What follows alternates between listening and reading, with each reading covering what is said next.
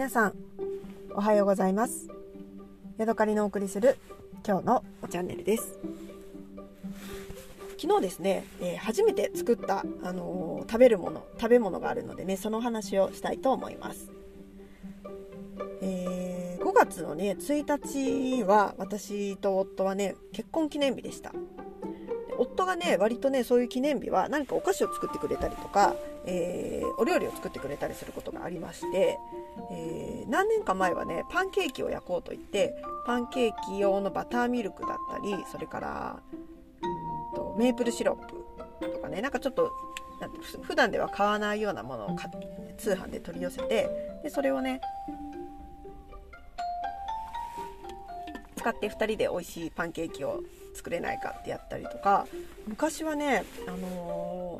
シフォンケーキを焼いてくれたことがありました。もうね手でね一生懸命メレンゲ泡立ててくれてね家に帰ったらシフォンケーキでそのねあの真ん中に穴の開いたところがあるじゃないですか。そこにねいちごのムースも入っててねなかなか手の込んだやつを作ってくれたことがあります。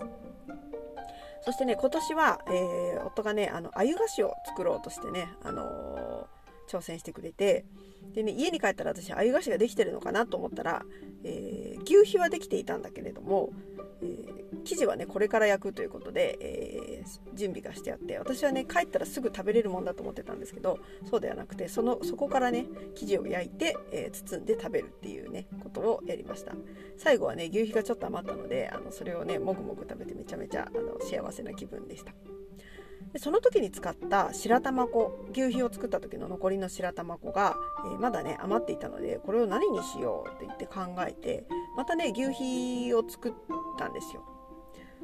で鮎菓子をねまたもう一回作ろうかなと思ったんですけれども夫が作ってくれたやつをそのまま真似するのもねなんかあの失礼かなと思ったので、えー、今度はねその牛皮を使ってどら焼きを作ってみることにしました。そうです。このどら焼きが私がね昨日初めて作った、えー、食べ物です。えーとね、しばらく前から小豆を買って置いてあったのでまずねえっ、ー、とおとといですね昨日の前の日に、えー、ホットクックにね小豆をセットして小豆を軽く洗ってお水とあお水をとお砂糖ん？砂糖？砂糖は入れないのか。お水と小豆を入れて、えー、ポチッとしてで2時間ぐらい経つとピーピー言うのでそこにお砂糖を混ぜて、えー、それからまた30分ぐらいして、えー、あんこが出来上がりっていう簡単にできるやつがあるんですけどそれでまずね、えーと、あんこを作りました。でそれから、え牛皮も作りました。牛皮もとっても簡単です。えまず白玉粉とお水を混ぜてそこにお砂糖を入れてレンジでチンします。そしてよく練り混ぜてもう一回レンジでチンすると出来上がりです。でそのねねちょねちょしたその、えーえー、なんだ。牛皮を片栗粉ののこう散らばした上のに出して、えー、それからなんていうのかな広げてで片栗粉をよくまぶして手にくっつかないようにして、えー、所定の大きさに切るみたいなそんな感じで使います。でそれをねおとといのうちに夜のうちに作っておきました。で朝起きたら冷えた牛皮と冷えたあんこが出来上がっていました。でねそこから、えー、どら焼きの生地を作ります。卵とお砂糖とそれから蜂蜜、えー、みりんあとはお水かな。それから重曹を混ぜてで、ね、それをねあのホットプレートで焼いて生地を作りました。えー、蜂蜜がなかったのであのちょっと水飴で代用したんですけれども別にそんな私的にはあの遜色があるような感じではなかったですね。でねえーとね、結局ねどら焼きが11個ぐらいできてねめちゃめちゃたくさんできたんですよね。でね、えーと、焼いてすぐ、あのー、挟んで牛皮とあんこを挟んで食べた時の感想はあんこが美味しいなっていうことでした自分で作ったあんこだとね何だろうなまだ新鮮っていうこともあると思うんですけれどもなんだろう豆豆しさがあるというかねなんか豆の美味しい味がして、ー、でねまだねあの本当に挟んでパクッとすぐ食べたので、えー、あんまりねこうどら焼きが一体化してないんですよね。でみんながね独立してまだこうあの出会ったばっかりみたいな感じで、えー、皮は皮の味がするし牛皮は牛皮の味がするし、えー、あんこはあんこの味がするみたいな感じでねこうみんながインディビジュアル的な感じで、あの主張してるようなねそんなどら焼きでした。で、その11個のどら焼き私はねその立て続けに朝から3つも食べてしまいましてこれはいかんって思ったんですけど残りはねみんなあのラップに巻いて、えー、並べておきました。で夫もその時1個か2個食べたのかな。でね夕方になってね食べてみると、えー、そのあんこがねちょっと水っぽかったあの水気の部分とかが多分皮にね吸収されてでこの皮とねあんことそれから牛皮がねなんかこう一枚岩になったようなね一体感のあるあのどら焼きになっていました。それがそれでねあのしっとり感が増していてとってもね美味しいなって思いました。でもやっぱりねあのあんこの出来たての時のあの何ていうのかなあんこの主張してる感じっていうのはねすごいいいなって思いましたね。で昨日はねあのお休みの日だったので私の大好きなね金炭素をまた、えー、ぬるま湯で入れましてでそれをね飲みながらお茶タイムをしました。ただですね、えー、急遽夫がね髪の毛を切りに行くっていうので私もくっついて出かけましてで、ね、途中でね若狭芋というね、あの北海道のお土産屋さんにね寄りました。若狭芋本舗っていうところがあの出しているお店なんですけれども北海道のねあのお菓子屋さんのえー、て言うのかな、あのスタイルってちょっと面白いなと思って本州となんか違う感じなんですけれども六花亭でも森本っていうところでもあとなんだろう千秋庵とか、えー、三つ星とかねそれから若狭芋もそうなんですけれどもお店に入るとあのシャトレーゼのようにね、えー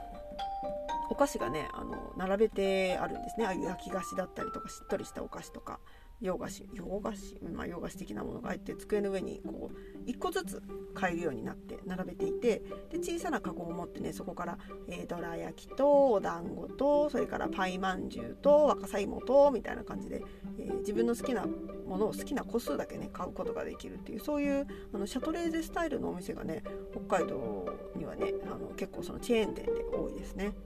あんまりなんか滋賀とか岐阜にいた時にそういうお店がいっぱいあるっていうイメージがなかったのでなんだろうなあのケーキ屋さんに行くと横でよくクッキーとかあのパイとかパイじゃないななんだサブレとかがこう個包装で1枚100いくらみたいな感じで売ってるじゃないですかあれが店全体がああいう感じですねもちろんケーキが売ってることもあるんですけれどもそのショーケースに入ったケーキとは別におまんじゅうとかおかきとかうんがあの別でね売られているそういうスタイルのねお店が結構あります。えー、有名な、ね、六花亭も私あの北海道に来るまで知らなかったんですけれども六花亭ってバターサブレだバターサンドだけじゃなくていろんなね普通のあのおまんじゅうもあるしべこ餅なんかも売ってたりするし、えー、他にも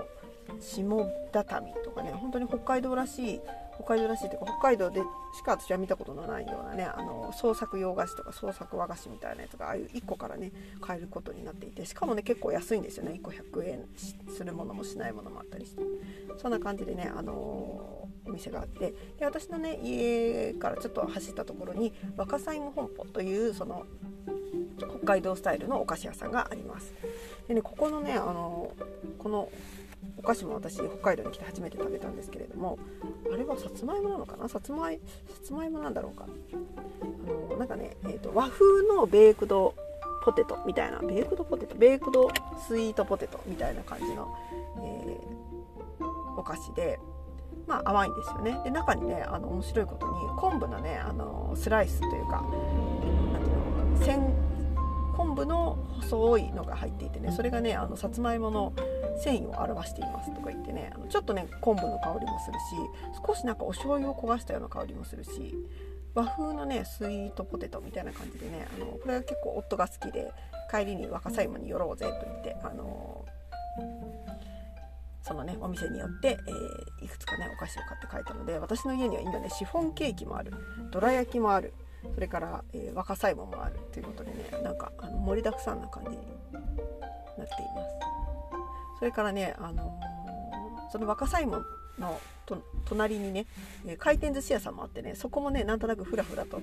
あの寄せられてしまいましてね昨日はねあのたけのこのお寿司を食べました。たけのこがねあの軍艦の上に乗ってるだけなんですけれども北海道だとねあのタケノコっていうと姫タケノコっていう何ていうのかな親指ぐらいの太さの人差し指とか親指ぐらいの細さのねタケノコをみんなねタケノコだって言って食べるんですけれども私はやっぱりねあの太いタケノコがもう結構好きなのでそれをね今年初めて、えー、お寿司という形ではあったんですけれども食べることができてねすごくねなんかあの幸せな気持ちになりました。はいというわけで、えー、今日はね初めてどら焼きを作ったよっていうお話でしたね。はい、また次回お会いしましょう。さようなら。